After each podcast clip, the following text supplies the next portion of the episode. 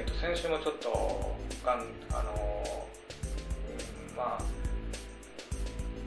そうですねがんの方だったんですけどもお会いしてでいろいろ話しててですね、えーその何が一番気になる気がかりでしたかって話をしたんですね。気がかりですか、うん気がかりですもんね。ねはい。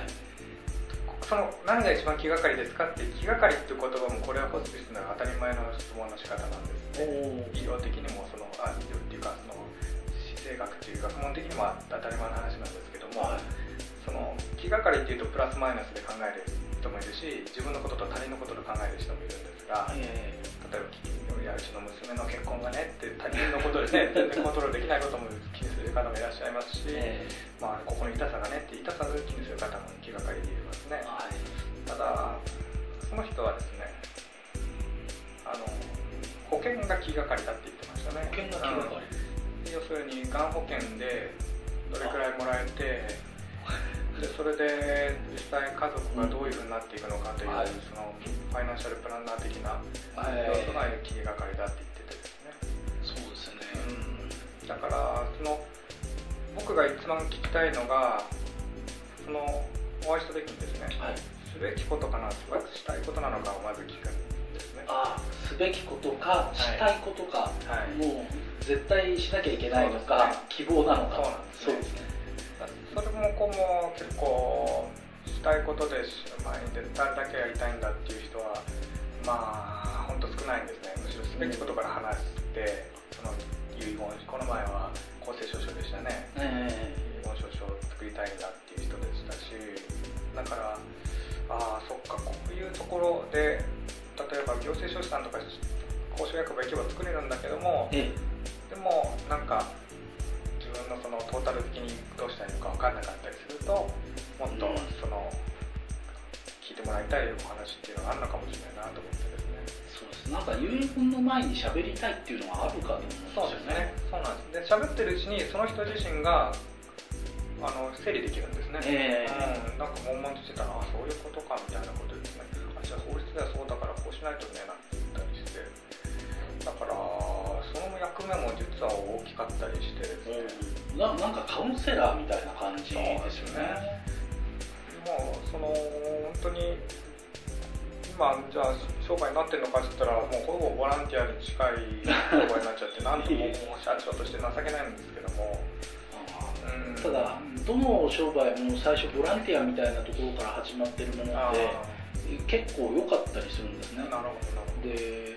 なぜかっていうとお金にならないっていうのは周りによく分かってるんで参入が全然ないんですよ、そうですね。え確かにそうですね。えでそういう意味ではあの別に何か柱があってそこでお金が入るようなことであればボランティアみたいなものをやってると参入がないからその間に知名度が上がるんですよあね。そうですね。確かにそうですね。なるほど。なんか実際やってることでそのいろいろ助けあの、まあ、社員になりたいとかっていう点でも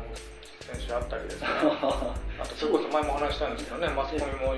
去年5件ありましたから。ええ。でもそうなんですよ。だから年張りは広がってるはずなんですよ、うんうんうんうんでこれはすごいいいことで、はい。しかも参入がなくて年張りが広がってるっていうのはこれはすごいいい状況ですよね、それをあとどっか収益のポイントさえ見つければいいわけですからね。で今まあそのこれはね私社長自身の資質にもすごい欠陥があるなと思ってちょっと話すんですけどはい。あの僕の性質とかっていうのをずっと社長やっててあーその計算来るごとにもうカクッとなってる時にその実家の古本屋があるんですね、はい。古本屋の方で決定したっていうともう本当何千万と儲かるんですよ、はいはいああこれはいいなと思って古本屋僕は手伝ってるっていうのでとりあえず生きていけるんですけどいいことですそれね。ででも親父のためとかはい。その家族のためっていうとものすごい力を発揮できるんですけど、えいかんせん自分のためとか自分で全部決済を終えてしまうとまあいいかとか。ああはいはいそれはい。がですねあの僕は料理は自分の食べる料理はどうでもいいんだけども 他人によく料理好きなんで料理作ってあげたら大好きなんですね、えでもうかみさんにも作作らせないで自分で作るぐらい料理好きなんですね。はい。皿洗いとかも。そうすると喜んでくれる顔が見たいんですよ。あいいじゃないですか。そうすると、でも自分のビジネスってことになるとどうでもよくなっちゃったりしてああそこにすぐお客さんがいたら喜んでから彼が見えるからすごくやりがいがあるんですけど、ねいかんせんいかがですかって言えるような商売じゃないですからあまだねそこがちょっとジレンマででもう自分の部屋は散らかってるんだけど公共の場はきれいにしてたりですね。あそういう性質だといかんせん自分のそのビジネスはちょっとまあそこそこでもいいかと思いながら 他になんか手伝ったりいろんなのしてると多分ものすごい遠回りしてんじゃないかなと思う時がありますけどね、ええあの意外と遠回りが近かったりしますのでそれは悪くないと思うんです。あなんというんですかね。あのまず一つは、はい。今あのご商売でされてるエンディングプランナーっていうのは、はい。あの専専門っていうかマーケティング的にははい。狭間のビジネスっていうね。はい、あそのね狭間っていうのも2つの意味合いがあって、はい。ニーチのビジネスと、はい。もう一つは、はい。ちょうどね、えー正常なところから違うところに行く途中の人っていうのはすごく注目するんですね。例えばあの痩せてる方がはい。だんだん太っていく時には、はい。ダイエットって気にするんですけど、はい。太りきっちゃうとダイエットは気にしなくなっあちゃうそうかそうかそうですね、で頭の毛もだんだんだんだんこう交代していくと気にするんですけど全部いっちゃうと気にしなくなるんですそうですねだからちょうど中間のところなので狭間のマーケティングとか狭間のビジネスっていう言い方をするんですね。なるほど、え確かにその違いもあるんですね。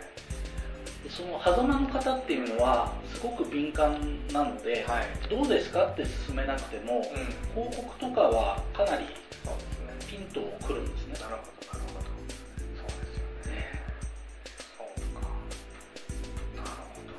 どちらかっていうと口コミは難しい部類なのでそうですね。広告の方が強いところですね。はなんか広告の仕方ももうなんか遠回りして何十万も使って失敗してきたんですけどね。あのいろいろそのあじゃあエンディングノートから攻めてみようかとかね。あとあその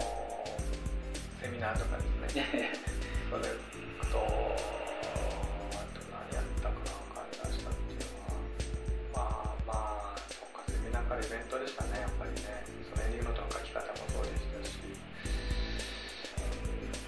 うん広告じゃないですけどホスティスにダイレクトメール出したりですね。あいろいろやっていたんですけどね。なかなかまあエンドユーザーさんとはねなかなか出会うことが少ない。エンドユーザーっていう言い方になるんですね。まあ